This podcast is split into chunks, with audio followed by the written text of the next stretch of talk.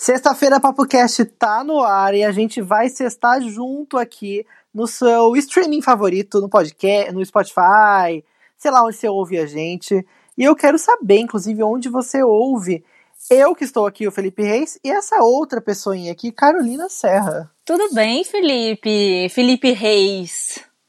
Eu acho meio estranho quando você me chama pelo sobrenome, assim. É muito Carolina formal. Serra, arroba Carolina Serra B. arroba o Felipe Reis. Bom, o que, que você perguntou? Você fez uma pergunta, né? Onde que eu, eu escuto é, o Papo Cast? Isso. Onde você, onde você escuta e onde você sabe que as pessoas mais escutam. O que, que você acha? Eu acho que as pessoas escutam mais mesmo pelo celular e pelo Spotify. É, eu também. tenho uma simples, assim, eu, esse, como é que fala? Um palpite.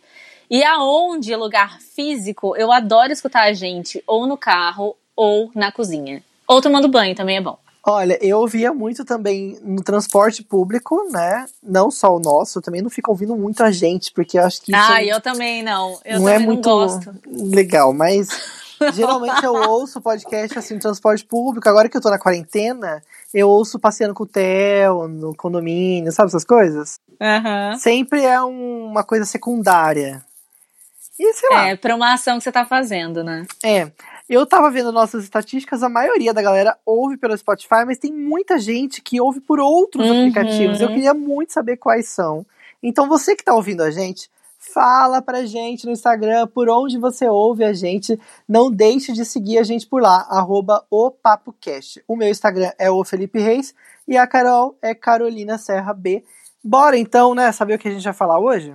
Bora lá, ó. Você vai ficar sabendo se o Sérgio Moro vai sair ou não. Quer dizer, a gente não tem a resposta final, mas tá uma dança aí do, do Serginho, né? Serginho vai passar na cordinha ou não vai?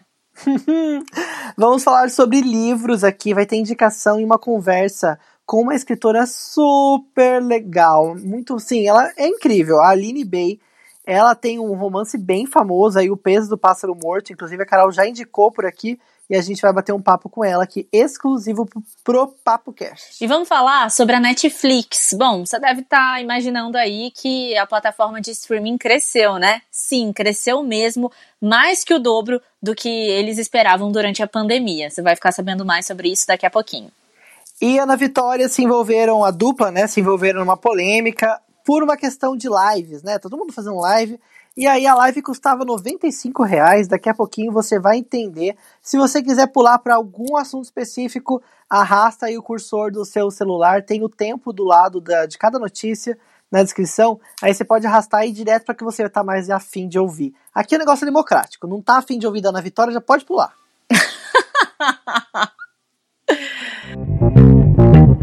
Carol, a quinta-feira foi um dia bem cheio de burburinhos na política, né? Sempre tem. A gente está falando muito sobre coronavírus todos os dias e o impacto financeiro disso, as resoluções econômicas, auxílio emergencial. Mas a quinta-feira, o que mais bombou na política foi aí um jogo político do Sérgio Moro, que não sabemos se sairá ou não do governo. Eu sei que o presidente aparentemente não quer que ele saia. Pois é. Olha, esse jogo político é bem complicado, viu? Às vezes a gente acha que sabe alguma coisa, às vezes acha que, acha que a gente não sabe nada, mas o fato é que o ex-juiz da Lava Jato, ele teria pedido a, a saída aí do governo do Jair Bolsonaro. E por conta de quê? Porque o Bolsonaro teria então indicado um novo diretor da Polícia Federal para trocar, né? E aí o, o Moro não gostou dessa ideia e falou: se esse cara sai, eu também saio. É, é isso? Isso. O atual, é, man, o atual nome principal né, no comando da Polícia Federal é o Maurício Valeixo. E o Moro não quer que ele seja tirado do cargo. A gente sabe que o poder do Moro vem diminuindo desde que ele entrou né, como ministro. O, o Bolsonaro colocou o Moro como o grande posto Ipiranga dele, não era isso? Ele, e, ele e o Paulo Guedes eles eram assim a base uhum. do governo e o Moro tinha muitos poderes, tanto é que ele pegou um super, um super é, ministério cheio de funções e isso foi sendo mudado, as funções do Moro foram, foram alteradas e ele não tem mais todo aquele protagonismo que ele tinha. E a gente sabe que isso também é uma questão política muito forte, porque o Moro já aparecia em pesquisas eleitorais, essas pesquisas que as pessoas criam aí, o Datafolha cria nomes, ninguém disse que ele quer ser presidente oficialmente, né? Mas aí a galera coloca os nomes aí e as pessoas sugerem que teriam interesse em votar.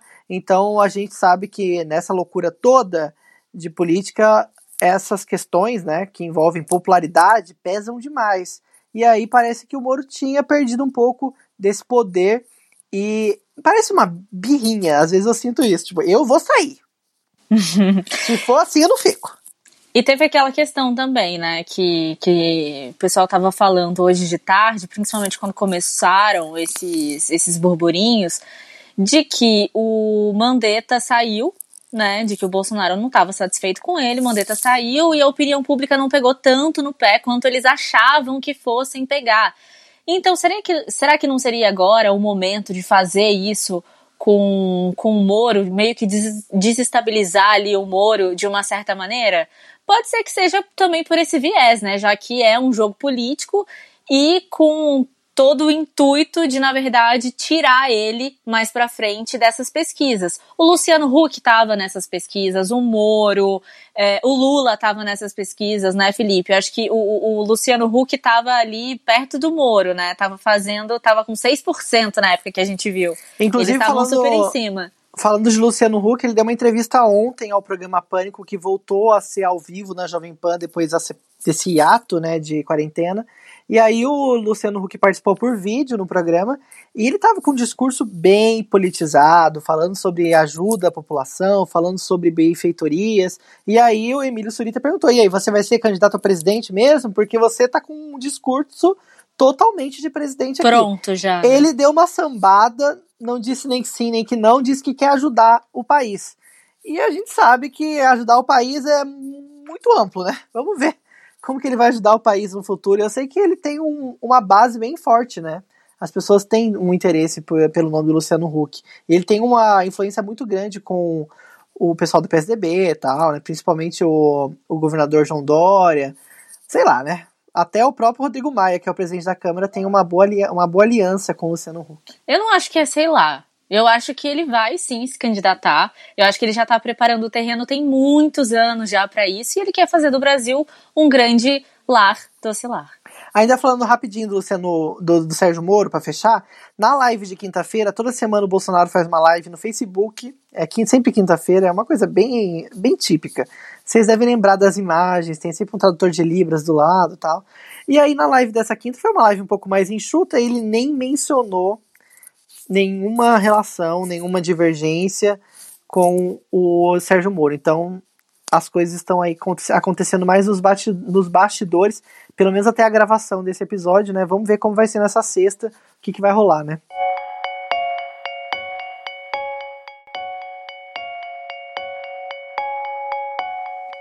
Vamos sair um pouquinho de política e vamos falar agora das lives. Ah, nossa, mas tá rolando muita live. Sim, a gente sabe disso. A gente sabe que todo mundo recebe muita coisa, né? Tá em casa, recebe, tá vendo ali uma live, aí passa para outra.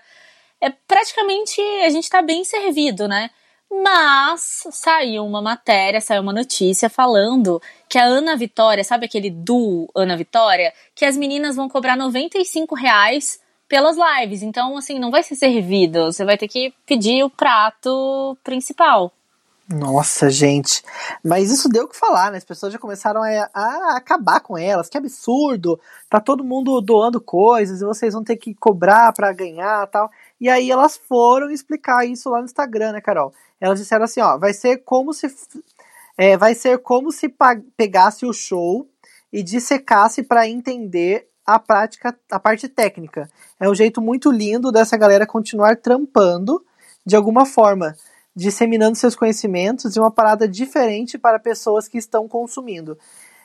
Bem louco, né, essa história. Não entendi tão bem ainda. É porque o que, que, o que, que elas vão fazer? Na verdade, esses 95 reais não são para essas lives que tá todo mundo fazendo, né? Elas revelaram que é um projeto que vai reunir sete lives que vai exibir o show delas gravada na, na, na, na Fundição Progresso lá no Rio de Janeiro. Dentro dessas lives terão as conversas com a equipe de produção, profissionais técnicos, todos eles vão explicar os bastidores desse show e elas vão fazer uma participação no último episódio contando algumas histórias sobre o evento, sobre esse grande show que elas fizeram. Mas eu, eu não sei se agora é o momento de fazer isso, sabe? Eu Acho entendi. difícil ter público também pagando esse preço, né? E É, aí eu- o interesse é ajudar as pessoas, né? Não é isso? Que fazem É, parte. então, né? o que eu entendi era que, assim, é, quando o mercado não tá aquecido, muita gente vai ficar sem trabalhar e não tá recebendo, né? Tem os produtores, tem, enfim, todo o pessoal, toda a classe que fica atrás, que fica nos bastidores e que a gente não vê. Então, se você não tá fazendo show, se você não tá na estrada, esse pessoal também não recebe. Eu Não sei como são esses contratos. Pode ser que seja uma forma aí delas, delas ajudarem essas pessoas que já trabalham com elas. Mas assim, as pessoas não entendem isso, sabe? Claro que elas estão explicando, é claro que é, é, é legal, é interessante, ainda mais pra quem gosta do grupo. Mas agora eu acho que isso não vai rolar. É, eu acho que não é o momento das pessoas as pessoas desembolsarem 95 reais assim, né? Numa tacada só para ajudar um projeto. Eu acho que é um dinheiro um pouco até pesado, né? Pensando num, num momento como o nosso, que a gente está passando. Muita gente tá, vai sobreviver com 600 reais, que nem chegou do governo, né? E como que vai ajudar? E a maioria esmagadora do nosso país não está nas condições de ajudar dessa forma, né? A gente sabe que muita gente pode aj- ajudar, e eu também ah, imagino que foi assim uma boa intenção de tentar resolver algo ali, né? E ajudar os profissionais, como você falou. Muita gente, inclusive, demitiu. A Nayara Azevedo, eh, ela demitiu mais de 100 funcionários, rescindiu o contrato de mais de 100 funcionários que trabalhavam com ela ali no escritório, né? De shows eventos. Então, sei lá, né? Talvez seja uma forma de tentar amenizar a queda dessa galera que tá perdendo grana total, né? Mas acho difícil, viu? Conseguir aderência. É difícil, mas a gente a gente sabe e passa por isso também. Tem muita coisa que a gente faz de frila que a gente não tá fazendo agora. E é frila, né? São frilas. Então, imagina quando a pessoa realmente não pode exercer ali a profissão dela. É muito difícil e é uma atitude legal, mas infelizmente acho que não vai rolar.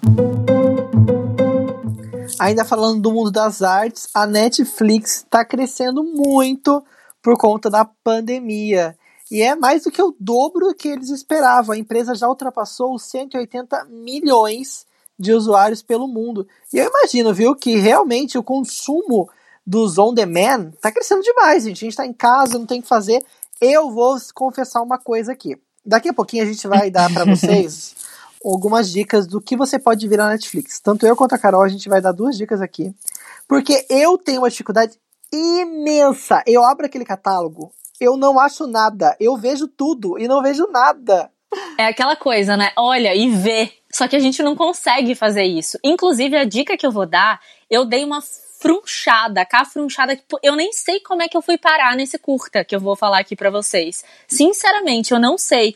Mas, enfim, é aquela coisa, né? A gente tem muita opção e aí a gente acaba que fica escolhendo e tal, quando não é aquela aquela aquela coisa que a Netflix já sabe que você gosta daquilo e aí você fica naquela bolha. Eu acho que a opção é você estar tá tão na sua bolha que você acha que não tem mais que não tem mais títulos, né? Você tem que pesquisar mesmo, mas que é um saco é. E a gente tem, a gente não, o Felipe tem isso, né, de assistir 15 minutos primeiro. Se os 15 minutos do filme não foram não foram legais, ele já Desisto. tira. Ele já Desisto hora. desiste. Às vezes precisa dar uma insistida, viu, gente? Ah, sei lá, viu? E eu acho que.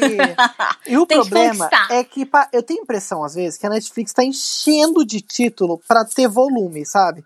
Tem muita coisa que eu falo. Eu olho, Descartável, né? é, tem coisa que eu olho e falo, meu Deus, é muito ruim. Eu vou clicar. Sabe, às vezes eu chego a ver meia hora de um filme e não tem como. Tem coisa assim que não faz sentido. Mas vendo por outro lado, com a minha visão de produtor de audiovisual, eu acho incrível, porque você tá dando chance pra gente ruim também.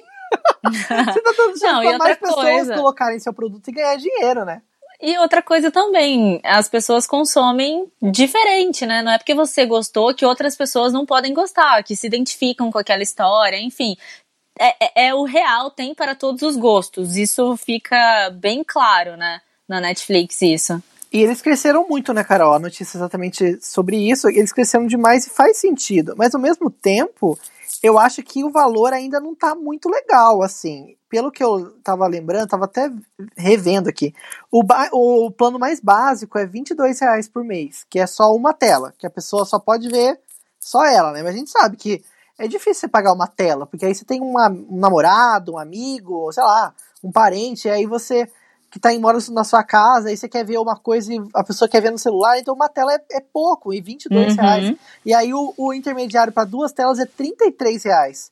E aí, se você quiser aquele família para quatro telas, é 46 reais. Cara, né? Tá bem, bem caro. Cara. Mais caro que os concorrentes, né? Que o é, Apple, Apple TV lá, o Apple TV Plus, eu, se eu não me engano, tava 9,99. Tava. A, a Amazon tá com uma super promoção também. Então, tá vendo? Os concorrentes estão barateando. A, a, a, o HBO, HBO Plus? Como que chama? HBO Go. Go. Também é um pouquinho mais barato se você pedir fora lá do, da TV, se você pedir separado.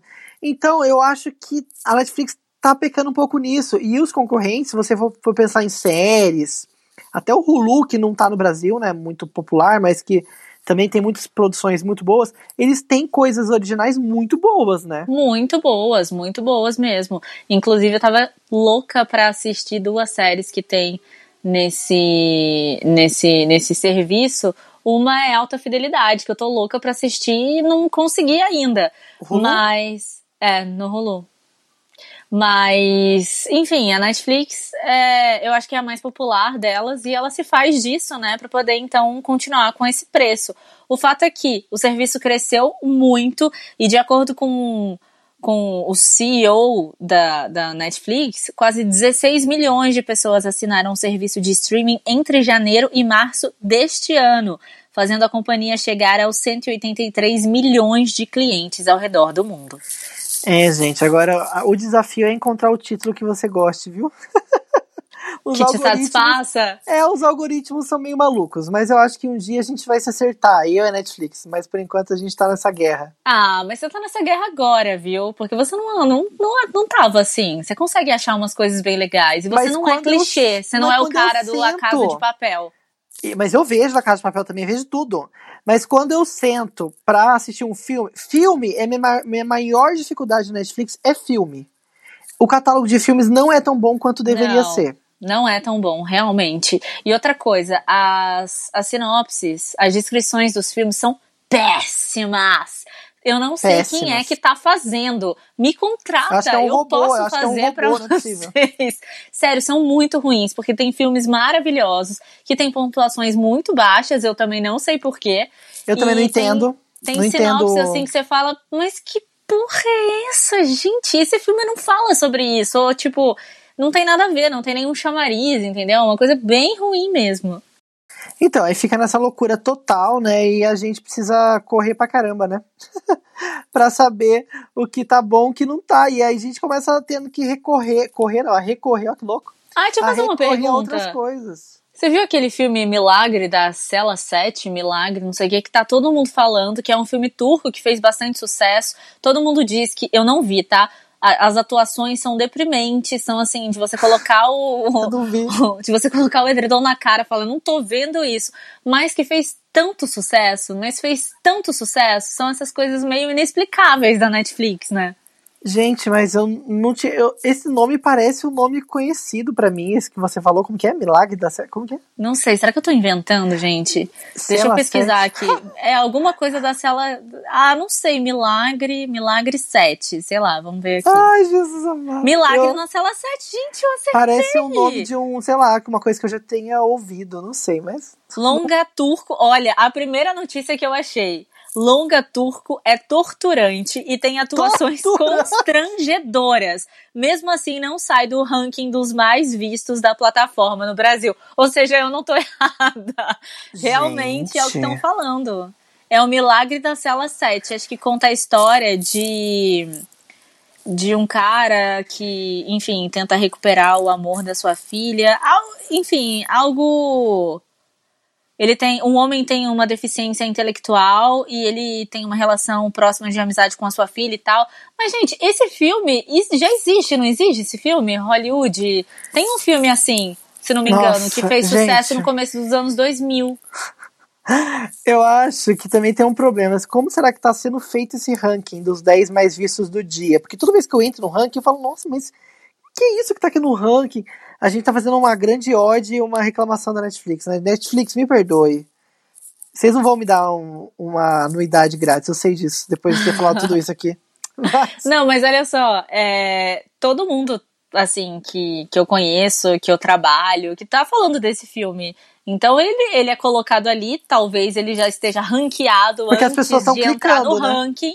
É. E aí isso só vai perpetuando. O filme que eu queria fazer um paralelo com esse da Cela 7 é um filme que eu já assisti, que eu acho que você já assistiu, que passou na sessão da tarde, chama Uma Lição de Amor, que é com o Champagne. Que ele também uhum. tem deficiência intelectual, e aí ele entra na justiça para poder ficar com a sua filha. É provável. É um filme. É, é um filme que eu acho que tem uma inspiração num, num, num filme sul-coreano, alguma coisa assim também. Bom, o cinema ele bebe de várias fontes e nada se cria, tudo se copia. Quem sabe você não gosta e não fica aí uma subdica para você assistir, Felipe, O Milagre da Cela 7. Que medo.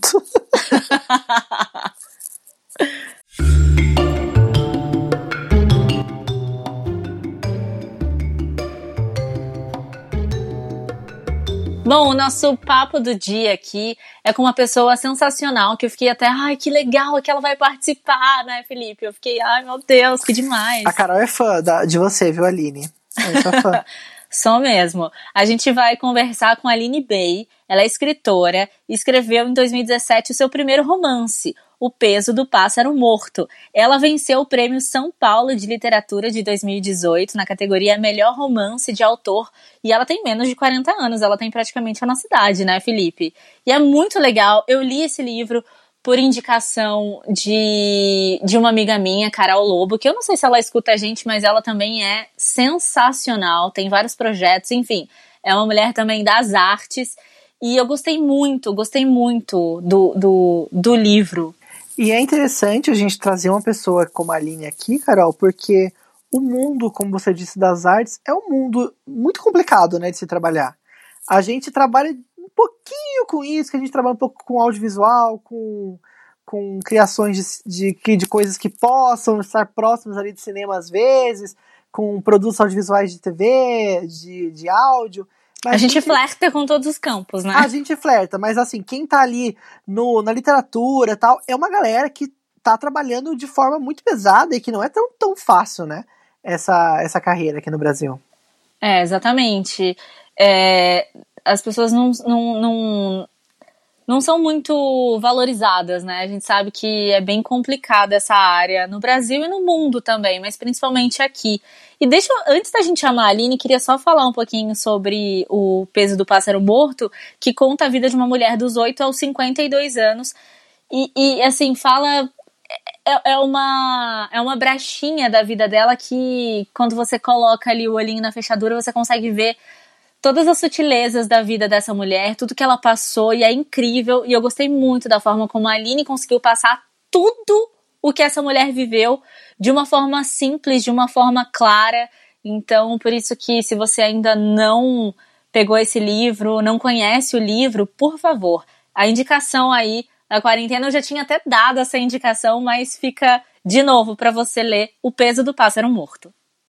Conversa maravilhosa, que inspiradora com uma pessoa que entende tudo de cultura, a escritora Aline Bey. Para começar, Aline, já queria conversar, já queria saber assim de você sobre essa questão de trabalhar no Brasil com isso, né? E como que surgiu essa sua vontade de escrever? Bom, é... eu sempre morei no Brasil, sempre escrevi em português, então eu não sei é, como seria né, ser uma escritora em outro lugar do mundo. É, eu sei como é ser uma escritora em São Paulo, que também muda muito. Eu não moro exatamente em São Paulo, mas moro muito próxima. É, e sei que isso muda muito também, porque São Paulo é um lugar que tem muita coisa acontecendo, né? Muitos cursos, muitas possibilidades. Muita gente vem para cá, inclusive, é, para ser artista. Então eu sei que é um privilégio, de fato, morar é, perto de São Paulo e ter feito os cursos que eu fiz. É, eu fiz uma oficina incrível do Marcelino Freire no barco, que fica em Pinheiros, e que foi uma oficina que, por exemplo, é, mudou a minha vida é, e foi a partir dessa oficina que eu senti vontade de publicar. Então eu sinto que tem esses privilégios por morar perto de uma cidade grande, uma cidade que abraça a cultura de forma geral. E eu comecei a escrever na minha faculdade de letras, quando eu entrei. Eu sou formada em teatro e eu fui fazer letras por mais por uma questão de pressão familiar para ter uma outra profissão, para conseguir me manter de alguma forma, porque o teatro é, é muito arriscado financeiramente. E eu fui estudar letras porque amo literatura, sempre gostei de ler, então fui pensando que poderia ser professora. Mas lá eu acabei é, descobrindo o gosto pela escrita e nunca mais parei. Aline, e de onde veio a inspiração para você escrever então o Peso do Pássaro Morto? Bom, o pássaro ele nasceu um pouco depois que eu fiz a minha primeira oficina do Marcelino, que foi em 2015. É, eu estava escrevendo já há quase 10 anos, com muitos textos curtos, e quando eu entrei na oficina, é, eu comecei a sentir vontade de publicar e comecei a tentar reunir esses textos que eu tinha é, para fazer um livro. Só que eu fui percebendo que eram textos que não, não ficavam bem juntos, porque não nasceram para morar juntos ali num livro, né? Eram textos que, que eu escrevia basicamente para internet.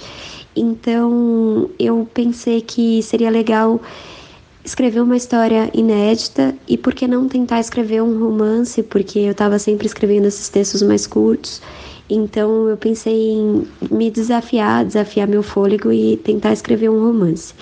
Então eu comecei a pensar no tema, né?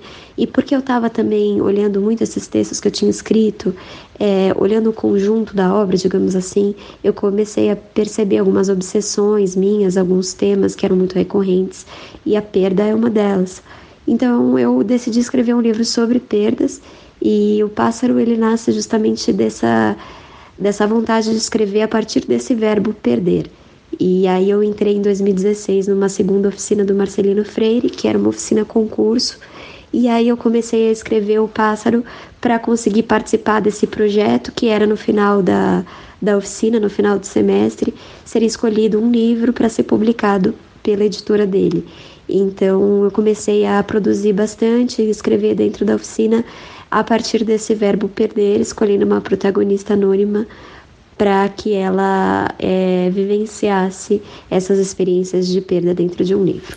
E a gente recebeu, Carol, quando a gente comentou lá nos stories que a gente ia entrevistar a Aline, uma ouvinte, a Gabi, mandou uma pergunta pelo Instagram e ela quer saber como que você se identificou, Aline, com alguma idade específica do seu livro. O que te tocou mais na hora de escrever ou o que foi mais difícil aí nessa, nesse contexto todo?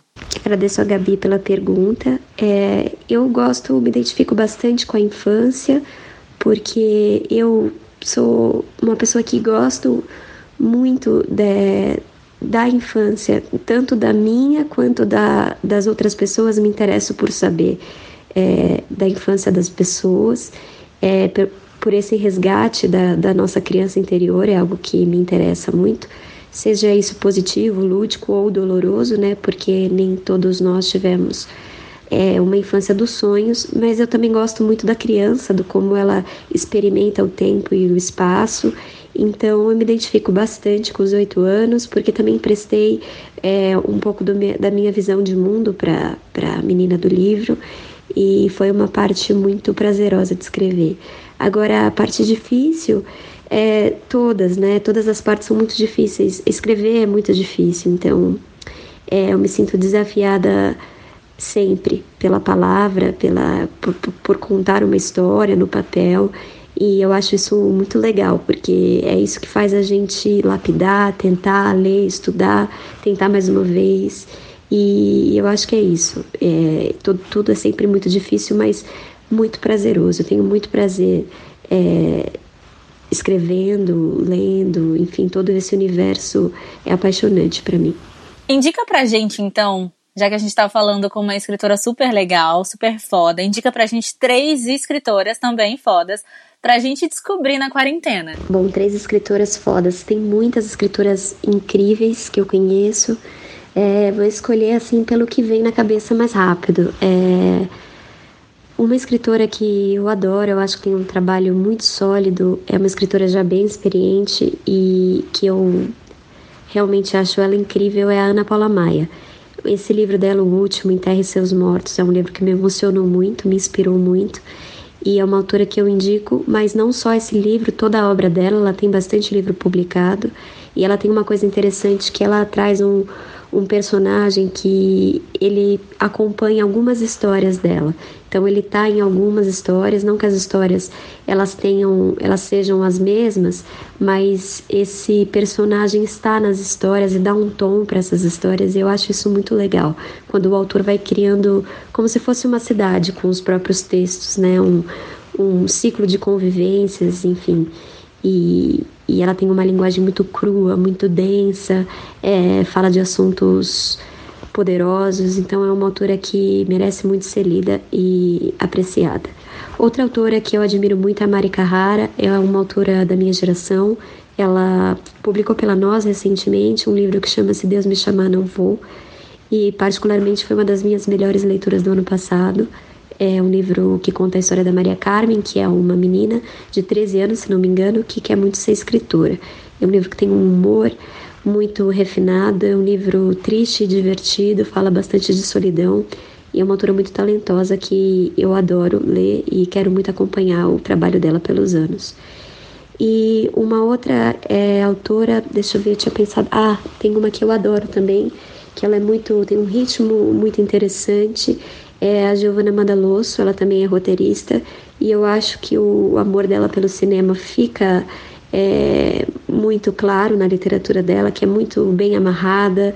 É, o livro dela Tudo Pode Ser Roubado é uma delícia de ser lido, muito divertido, também profundo, e é uma autora também que tem muito a nos oferecer ainda ao longo dos anos. Ai, adorei, já quero começar a pesquisá-las. É muito bom, né, a gente pegar dicas assim. A gente falou um pouquinho sobre séries agora há pouco e dicas são muito boas. E agora, para finalizar, Aline, se você pudesse encerrar essa entrevista com um verso de ouro, e verso de ouro, uso as palavras da Carolina Serra, que ela adora verso de ouro. Só que dessa vez é um verso de ouro de uma escritora mesmo. Qual seria esse verso de ouro para encerrar essa entrevista? Bom, para encerrar com verso de ouro, eu vou usar um, um lindo verso do Luiz Quintais, que é um poeta de Portugal, jovem. Ele diz assim: O que é a esperança? Um animal com penas pensei. Obrigada, Aline. Nossa, eu adorei ter você aqui. Eu e o Felipe, a gente adorou. E, bom, se você quiser conhecer um pouquinho mais sobre o trabalho da Aline, se você quiser conhecer um pouquinho sobre a vida da Aline, é só você entrar no Instagram dela, né, Felipe? É arroba Aline Bey, não tem como errar, é B-E-I. Como se lê mesmo, Aline Bey, facinho de encontrar. Ela posta várias coisas no Instagram, você vai ficar por dentro aí da, da carreira da Aline. Aline, muito obrigado. E agora vamos fazer algumas indicações aqui para você que, sei lá, quer fazer uma coisa aí relacionada ao Netflix e tá com preguiça de procurar como eu, já vai saber algumas coisinhas para ver esse final de semana. Bom, como eu falei aqui, eu tava com um pouco de preguiça de ficar pesquisando as coisas na Netflix. Mas eu não sei como eu encontrei esse documentário que chama Stickers, o filme roubado. Esse documentário, Felipe, ele já me ganhou nas primeiras cenas. Por quê? Porque a estética do filme que foi roubado é incrível, é sensacional. Eu me identifiquei muito com a personagem principal do, do documentário, que é uma menina que estava muito afim de fazer cinema. Ela tinha uns amigos que também estavam afim e tal. Isso lá em Singapura eles queriam fazer um cinema autoral, um cinema diferente. Eles flertavam também com vários tipos de artes e eles decidiram então colocar um projeto de pé. Só que esse projeto ele foi roubado. Eu não vou dar muito spoiler aqui, porque você precisa assistir o filme e ele te prende de várias maneiras possíveis. E aí, ela, depois de muito tempo que esse projeto foi roubado, ela revisita essa obra dela. E, enfim, quando a gente coloca lá uma lupinha para trás, a gente é, vê ó também. spoiler, ó spoiler. Não, Ai, percebe meu também Deus. os nossos. O que, que a gente mudou, os nossos erros, os nossos acertos, como é que a gente evoluiu. E tudo isso com muita bagagem cultural. Eu amei, eu amei. Chama Seekers, o filme roubado. É muito legal, muito legal. Super indico. Tem na Netflix. Ele tem pouquinho tempo. Ele não tem três horas de dura- de duração. Não é o irlandês. Dá pra você ver tranquilamente. E é a minha indicação. Felipe, eu quero que você assista e depois venha aqui comentar. Porque a minha outra indicação, você esnobou ela. Você falou, ah, eu não quero ver esse filme aqui, esse, essa série aqui. Essa série é horrorosa. Não quero. Mas esse eu vou tentar ver. Quem sabe eu tento ver hoje. Vamos ver como tá minha agenda. Vou dar uma olhada. Ai, gente, olha que metido. E eu vou indicar pra vocês uma série que eu vejo desde a primeira temporada. A primeira temporada é, foi lançada em 2017, também é Netflix. É uma série muito conhecida, Ozark. Não sei se você já viu. Pesada.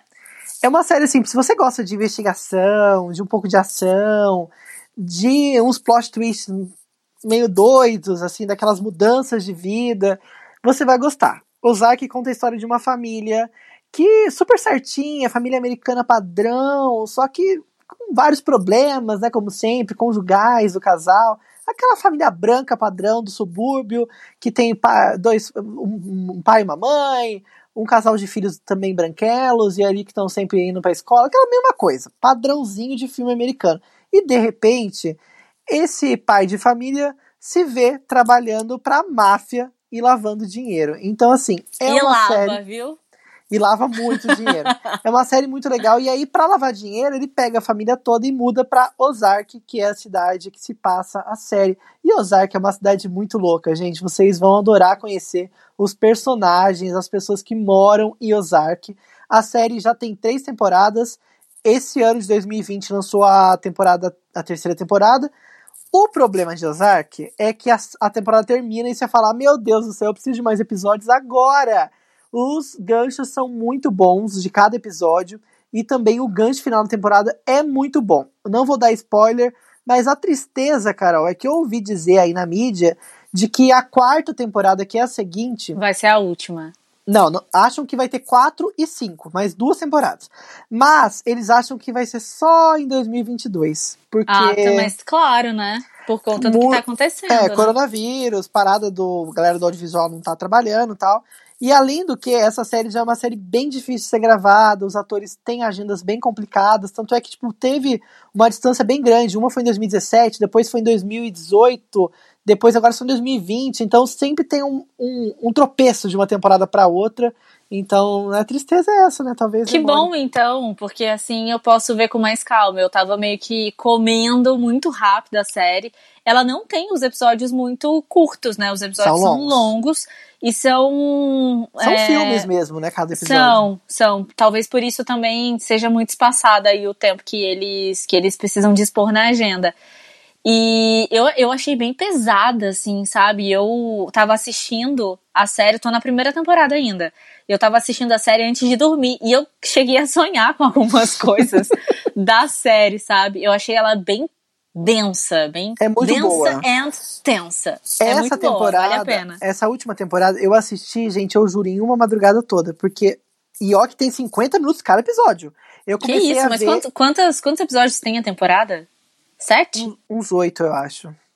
Eu comecei a ver, tipo, à tarde, fui vendo, fui vendo, falei, ah, eu não vou poder parar, não vou poder parar. E aí fui vendo, fui vendo, fui vendo, fui vendo. Quando eu vi, já era, tipo, 5 da manhã, eu tava terminando o último, último episódio. Assim, foi imprescindível não ter levantado do sofá, porque é uma história que vai te segurando, vai te segurando de um jeito, fala, não, Piscou, não perdeu. Eu não vou poder esperar até amanhã pra terminar de ver, entendeu? Então vale a pena nessa quarentena você assistir Ozark. E é nessa que a gente vai embora, né, Carol? Já falamos demais aqui hoje. Jesus amado, sexta-feira, o PapoCast tá bombando de assunto pra você pesquisar aí pro seu final de semana. E lembrando que se você tiver alguma indicação de série, alguma indicação de livro, não sei, algum artista muito legal que você queira que a gente conheça também, manda pra gente que a gente tá sedento sempre pra conhecer coisas novas, bandas, enfim, artes, muita coisa legal pode rolar com a gente conhecendo alguém, conhecendo, enfim, todo o trabalho de, do, do pessoal, né? É só você colocar lá pra gente, mandar pra gente a sua sugestão no arroba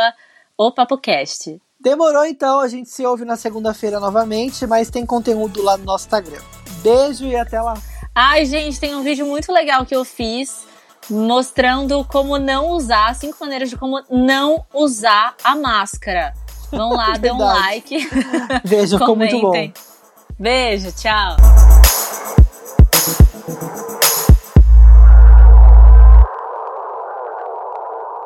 Deu erro, deu erro, sério, deu erro. Vá, vai, vai, agora deu, vai. Três, um, dois, três, dois, dois um.